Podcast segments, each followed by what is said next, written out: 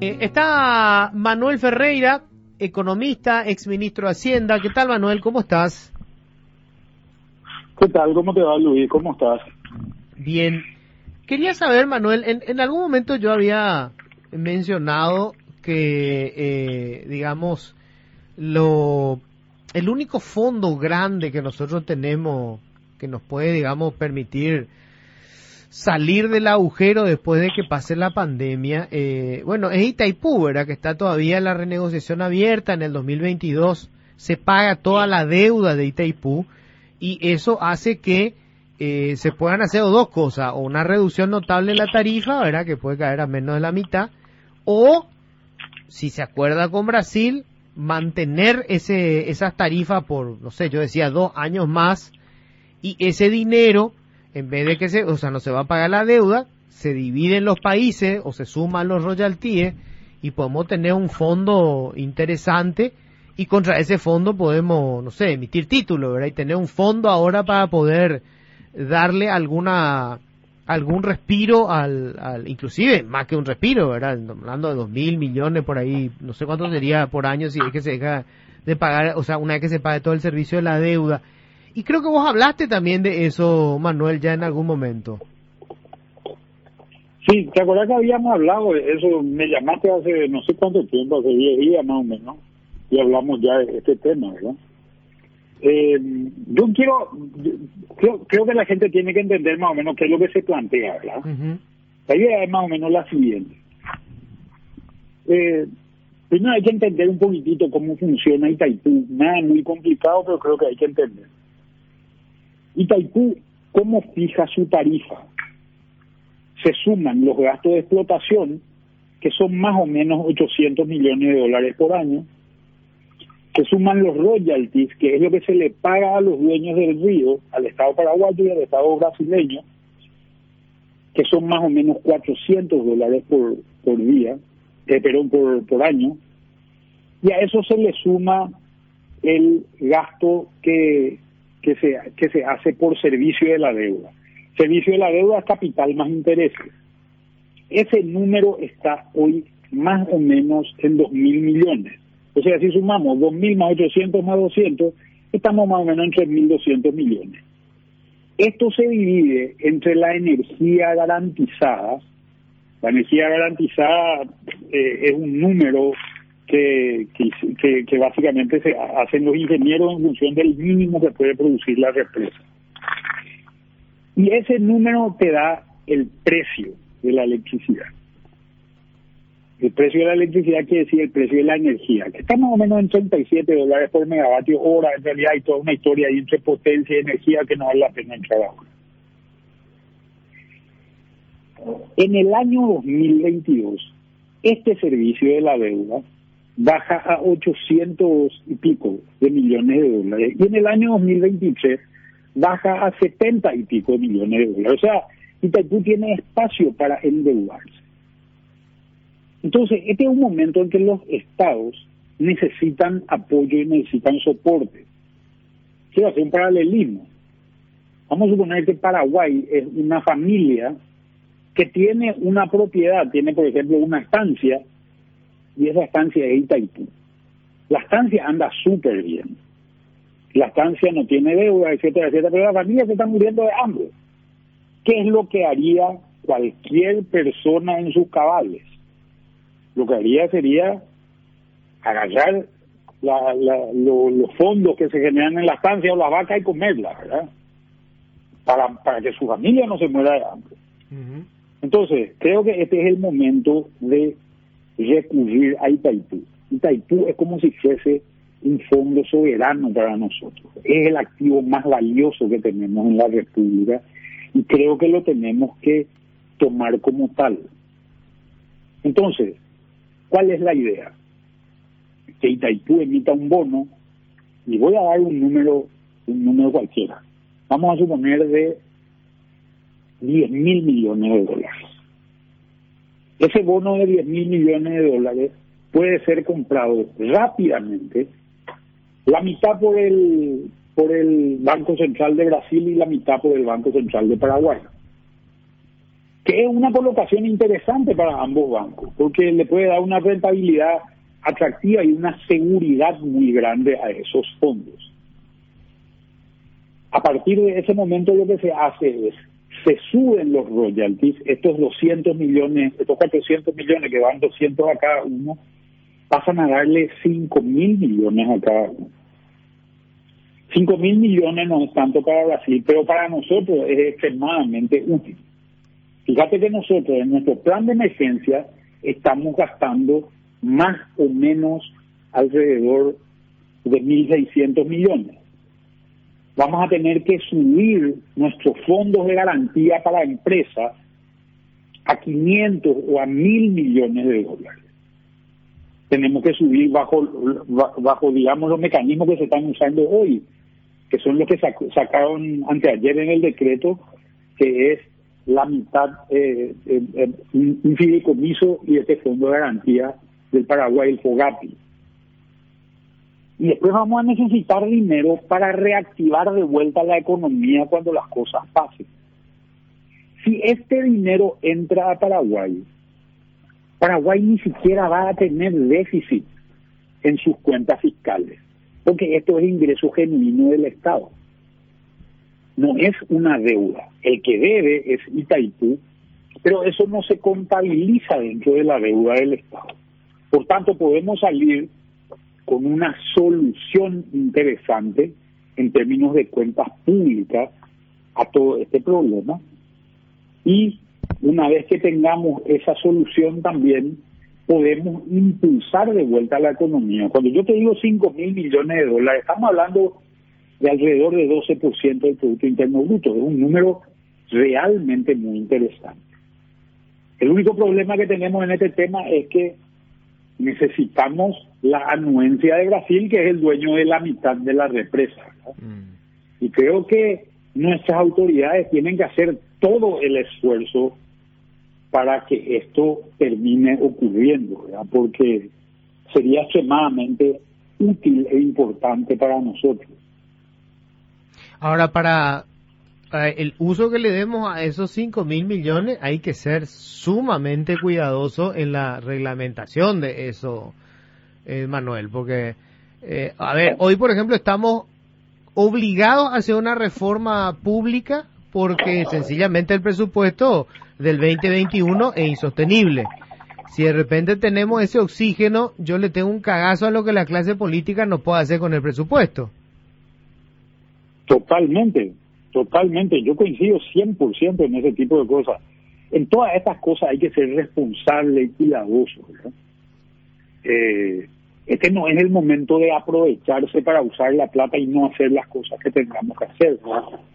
Tal vez el número no sea 5 mil, yo dije 5 mil por poner un ejemplo. ¿verdad? claro, claro, claro, claro. Pero, pero creo que podemos destinar fondos a ciertas cosas y creo que tenemos que aprovechar para hacer ciertas cosas. Fíjate, si vos te pones a pensar, Luis, uno de los temas principales que la gente quiere es la garantía de que va a tener una cama, él o su pariente o su mamá o su, su adulto mayor, digamos, si es que se llega a enfermar de esto y que va a tener un respirador. Eso no lo tuvimos, porque tenemos gastos superfluos por todos lados en el Estado. ¿Verdad?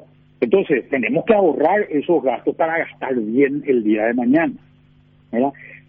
Y después, el otro tema es el siguiente. Cuando nosotros salgamos de esta situación,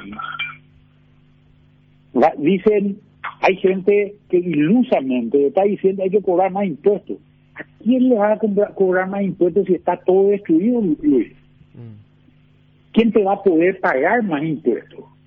¿Quién te va a aceptar pagarte más impuestos? Van a haber unas cuantas empresas que van a poder sobrevivir si es que nosotros no hacemos nada.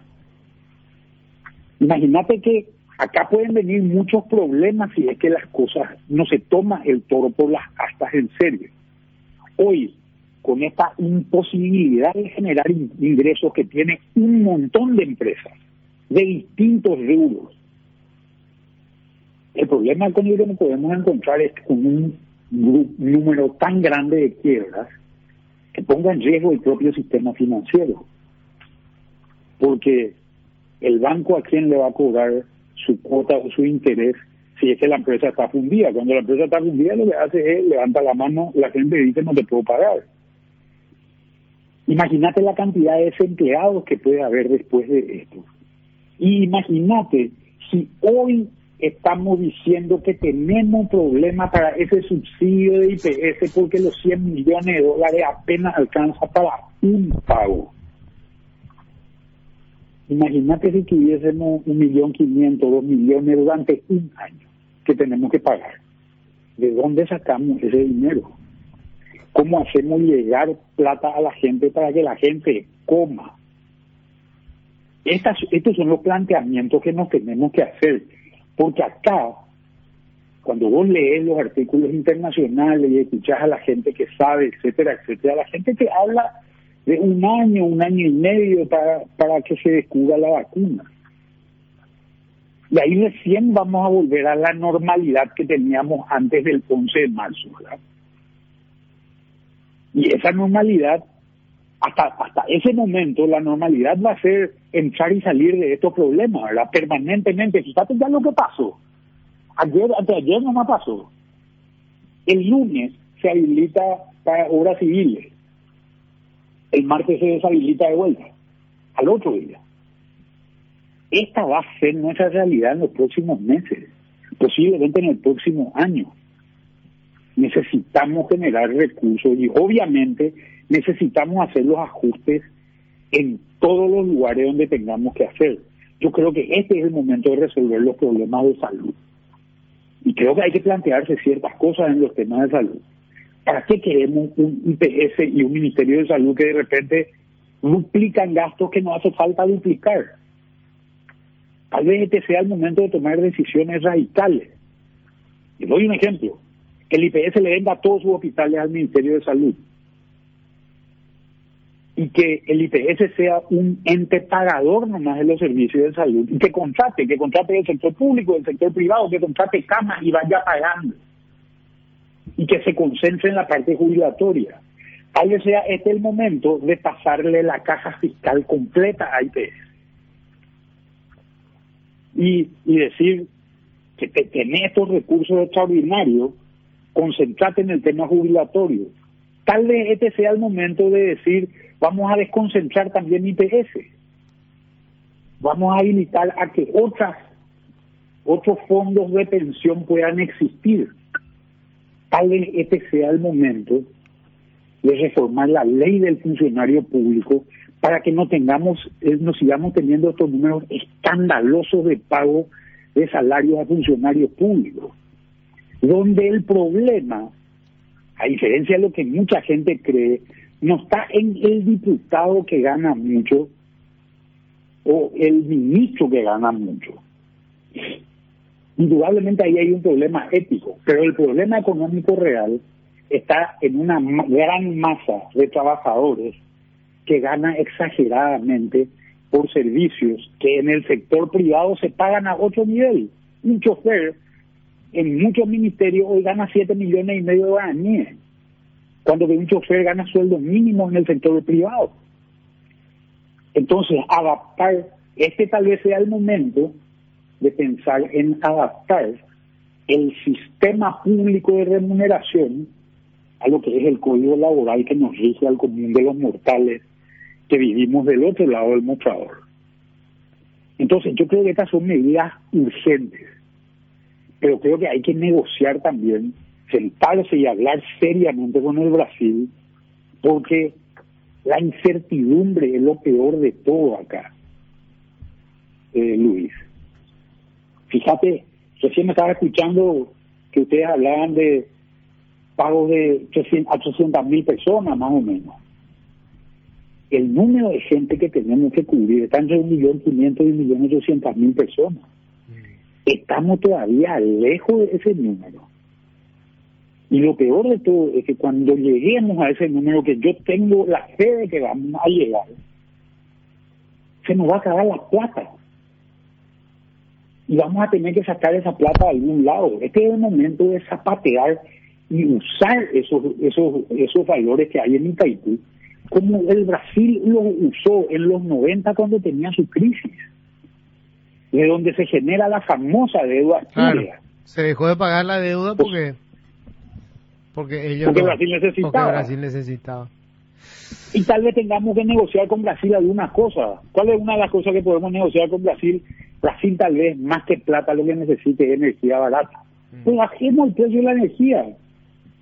Si nos ponemos de acuerdo con el Brasil, podemos bajar el precio de la energía durante un año.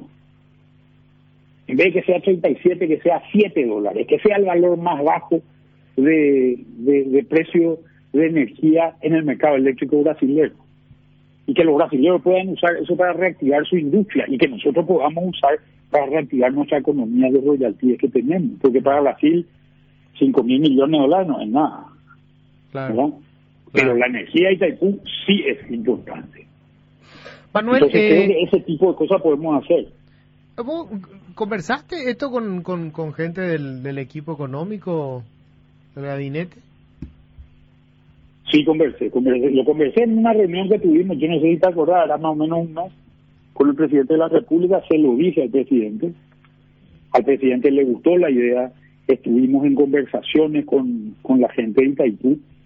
Tengo entendido que la gente de Itaipú, ya, ah, yo, yo hablé con, con la gente de Itaipú, la gente de Itaipú también le gustó la idea, y creo que hoy están en conversaciones con el lado brasileño, ¿verdad? Pero creo que esto tiene que ser un eje de la política, Luis. Claro. No sé si es un eje de la política del gobierno hoy. En la parte económica, digo. ¿verdad? Mm, claro, claro. E- Eso es lo que no sé si es. Eso no, no, no, no te puedo aseverar que así sea, ¿verdad? Pero de que se habló y se sabe y de que les gusta la idea, les gusta. Pero yo creo que es muy probable que el gobierno brasileño está teniendo otra aproximación a este problema de la que tiene el gobierno paraguayo, ¿verdad? Totalmente. Bolsonaro no le Está- dando tanta pelota a este tema. No, no, no, no. ¿verdad? Y todavía él va a Entonces, tener ¿cómo se- va a tener muchos muertos Claro, que como- cargar. No, yo creo que de los muchos muertos le están salvando sus gobernadores, seguramente. Sí, ¿no? sí.